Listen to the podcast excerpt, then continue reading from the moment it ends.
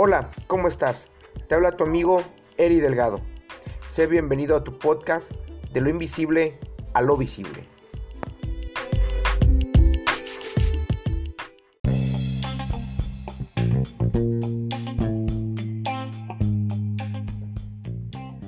Hola, Dios te bendiga. Te habla tu amigo Eri Delgado. Qué bueno que nos escuchas. Esta es ya nuestro cuarto episodio de esta serie haciendo visibles sus promesas. ¿Qué promesas? Las promesas de Dios. De tu podcast de lo invisible a lo visible. En el primer episodio escuchamos o hablamos acerca de la memoria. La memoria es una poderosa herramienta que tenemos para poder recordar las situaciones que han pasado a lo largo de nuestra vida, pero también las palabras que Dios nos ha dado, las palabras que han venido de una forma eh, pues tan especial en momentos difíciles, pero no solamente en momentos difíciles, también en momentos de alegría, en momentos de victoria, en momentos eh, que se nos abre en la vida para pasar a un siguiente nivel, en momentos donde tenemos que abrir una puerta eh, para pasar a, no sé, a, una siguiente etapa. Palabras que vienen a ser como eh, pues recordatorios, memoriales de que Dios está y sigue estando con nosotros. En el segundo episodio, si recordamos un poco, vimos acerca de la fe y les comentaba que la fe no es otra cosa más que saborear, de, una manera fácil, lo, digo, saborear eh, algo antes de tenerlo. Por ejemplo, disfrutar de ello. Eh, un ejemplo que les daba era de disfrutar una pizza antes de poderla comprar, incluso saborearse eh, ese bocado de, pizza que, que tanto deseas, saborear ese refresco que te va a traer este va a saciar tu sed saborear no sé ese chocolate que tanto te gusta incluso antes de poder adquirirlo antes de poder comprarlo. En el episodio tercero eh, vimos cómo el corazón de Dios es tan sensible y Dios nos ama tanto, tanto, tanto que en ocasiones eh, deja que, el asirio, eh, por así decirlo, eh, porque vimos Oseas capítulo 11, versículo del 1 al 8, ahí Dios le está hablando a Israel, le está hablando a Efraín y le está diciendo que mientras él esté, por así decirlo, montado, como decimos aquí en México, montado en su macho, bueno, con necedad, mientras Efraín esté eh, necio en su pecado, eh, va a ser atormentado por el asirio. La palabra asirio o asur que viene en la Biblia significa aflicción o afligir.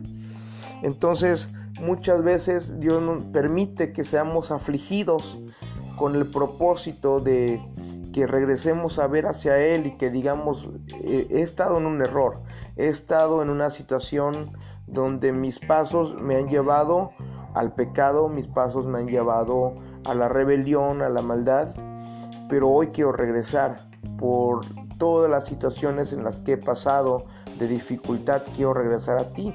Entonces decía el Señor ahí en, Oseas, mientras Efraín esté este, necio en su pecado, voy a permitir que el asirio le gobierne con espada. Eh, esto es, mientras estemos envueltos en nuestro pecado, Dios va a permitir situaciones de aflicción que nos gobiernen, situaciones de aflicción que nos estén aguijoneando. Pero más adelante en el versículo 8 dice, pero ¿cómo te voy a entregar a tus enemigos? Voy a permitir, ok, que te aflijan, pero no te voy a entregar del todo, no te voy a soltar a tus enemigos, porque mi amor, mi corazón es tan grande que mis misericordias eh, dentro de mí se revuelven otras, otra traducción dice se constriñen. Este, yo ponía o, lo traducía como mi corazón se hace pedacitos al pensar en ti. Entonces es una palabra que vino a, a, mi corazón hace mucho tiempo.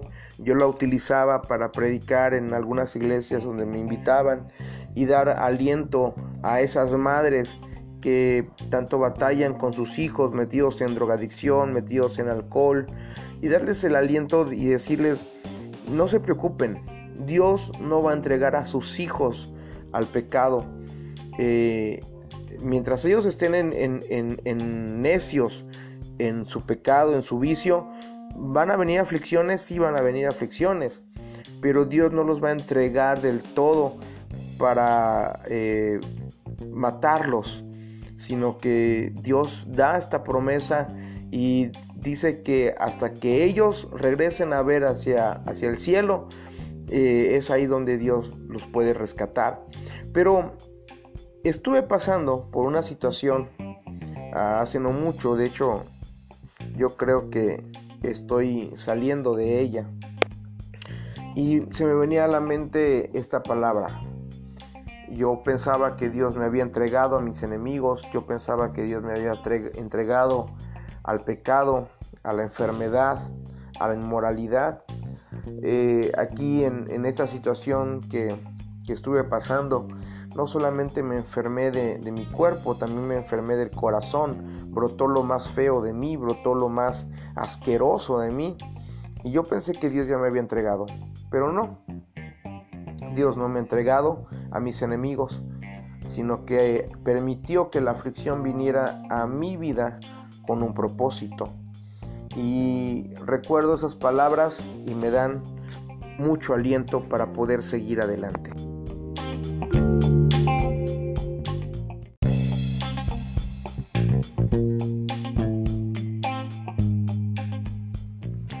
Por otro lado, quiero compartirles pues un pequeño principio eh, de audio.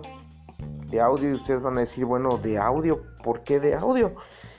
Eh, se me hace muy interesante esto que, dice acerca del audio.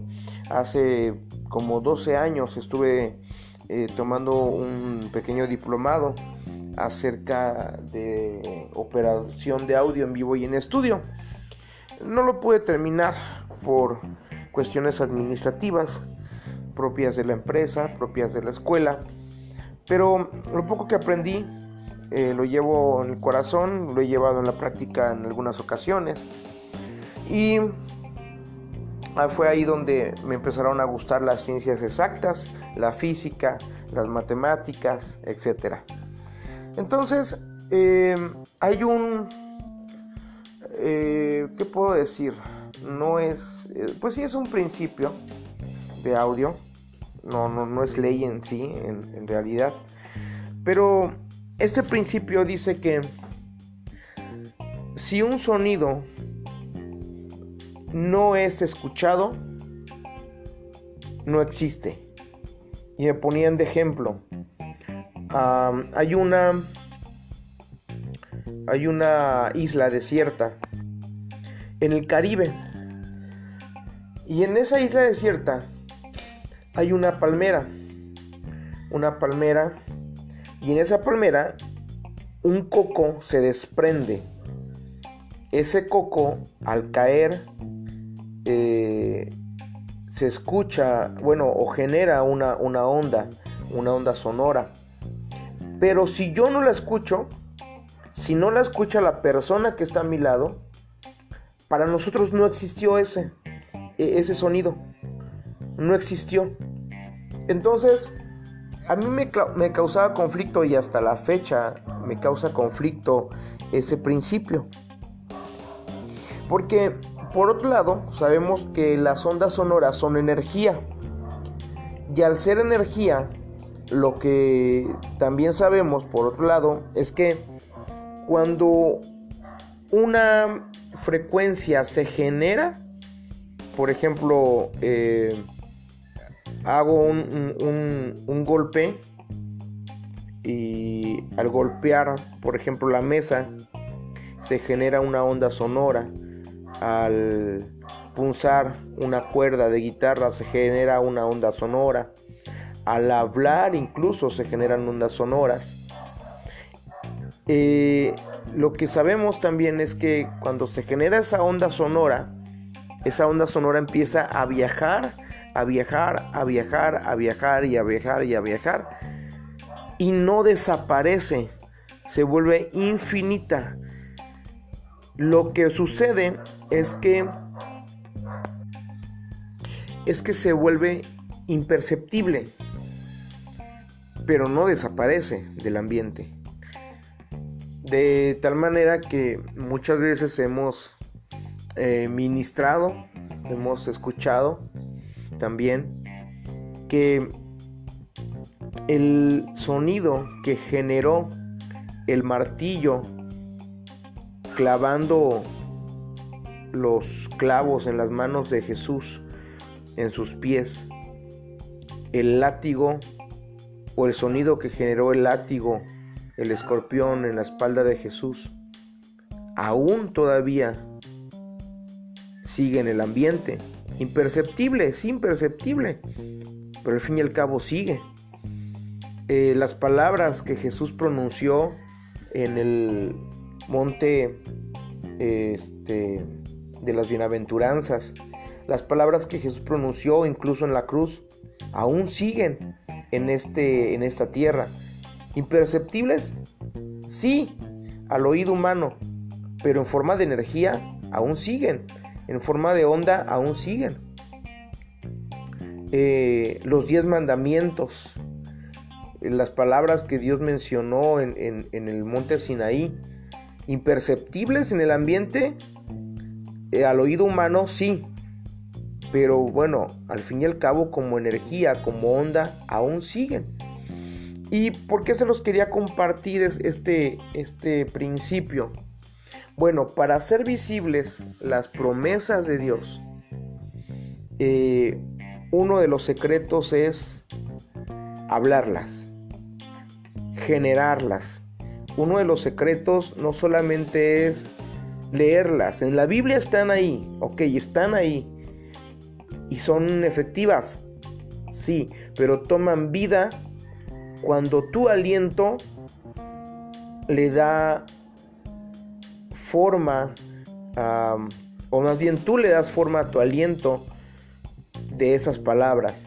Cuando tú agarras tu Biblia y empiezas a, recitar, a leer el Salmo 23 en voz alta, el Salmo 23 toma forma. Tu aliento que no tiene forma tu aliento que es eh, sin forma, lo modulas y le das una forma, empieza a fluir el poder de la palabra, empieza a fluir el poder de, la palabra de Dios específicamente.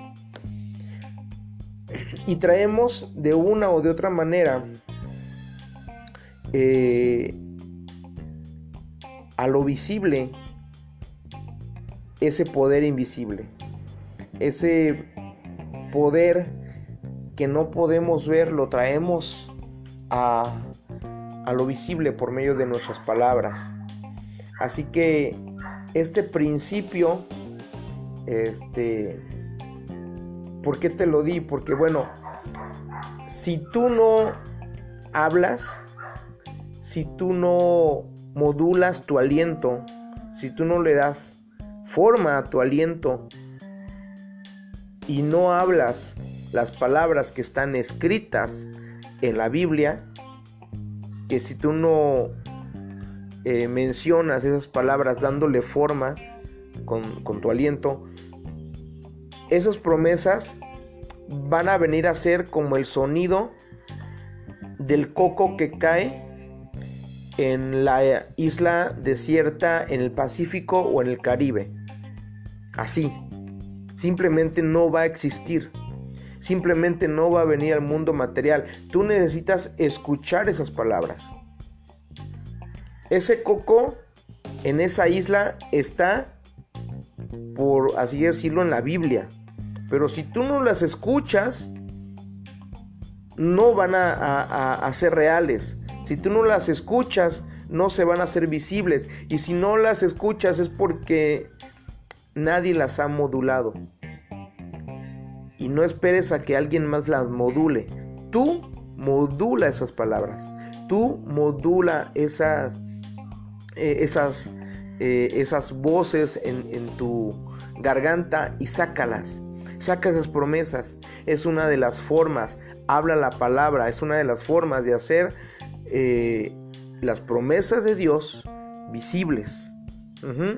Entre muchas otras cosas también había tocado el tema, nada más para recordar tantito, de que una de las formas de hacer visibles las promesas de Dios o de que se cumplan, bueno ya, ya en ese aspecto es que se cumplan, es cumpliendo, eh, guardando la palabra del Señor, guardando sus mandamientos, como lo tenemos en Deuteronomio 18. Perdón, es Deuteronomio 28. Dice, y acontecerá que si escuchares atentamente la voz de Jehová tu Dios, para guardar sus mandamientos, sus estatutos, vendrán todas estas bendiciones a tu vida, todas estas promesas.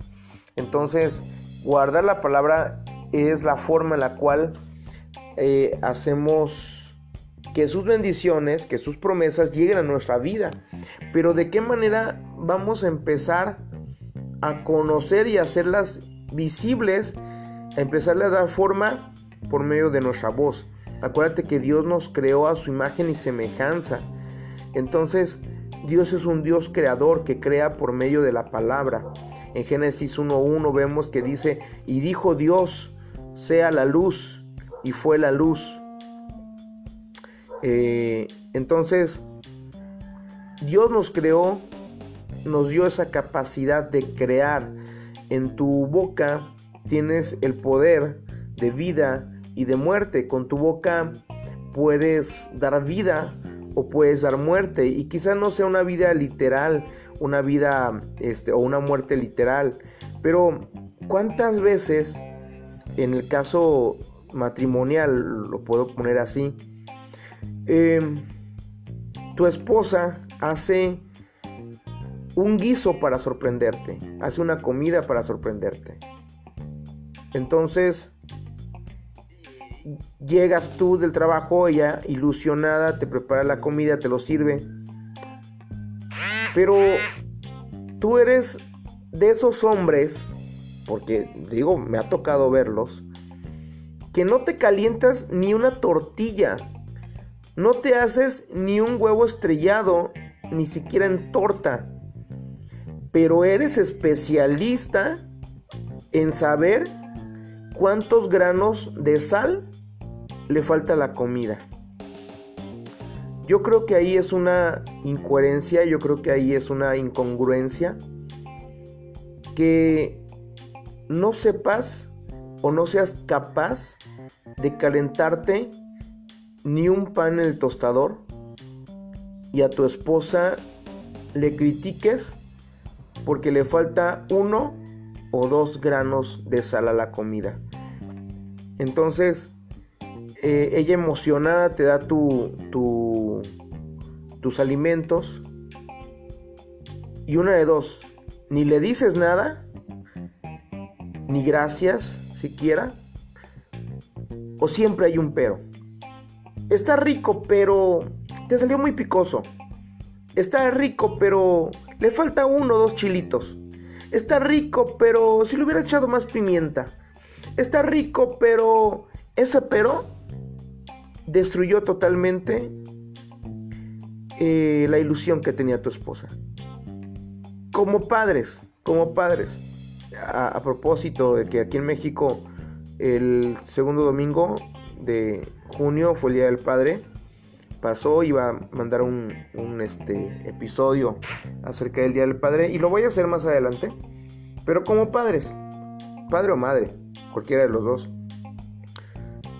tu hijo te entrega las calificaciones. Te entrega un 7, 8, 9, 9.5. Y tú como padre ves las calificaciones y dices, ah, qué bonito. Pero, pero, ¿verdad que puedes un 10? ¿O verdad que puedes mejorar? Ese verdad que puedes, pero puedes mejorar. Para tu hijo es terrible.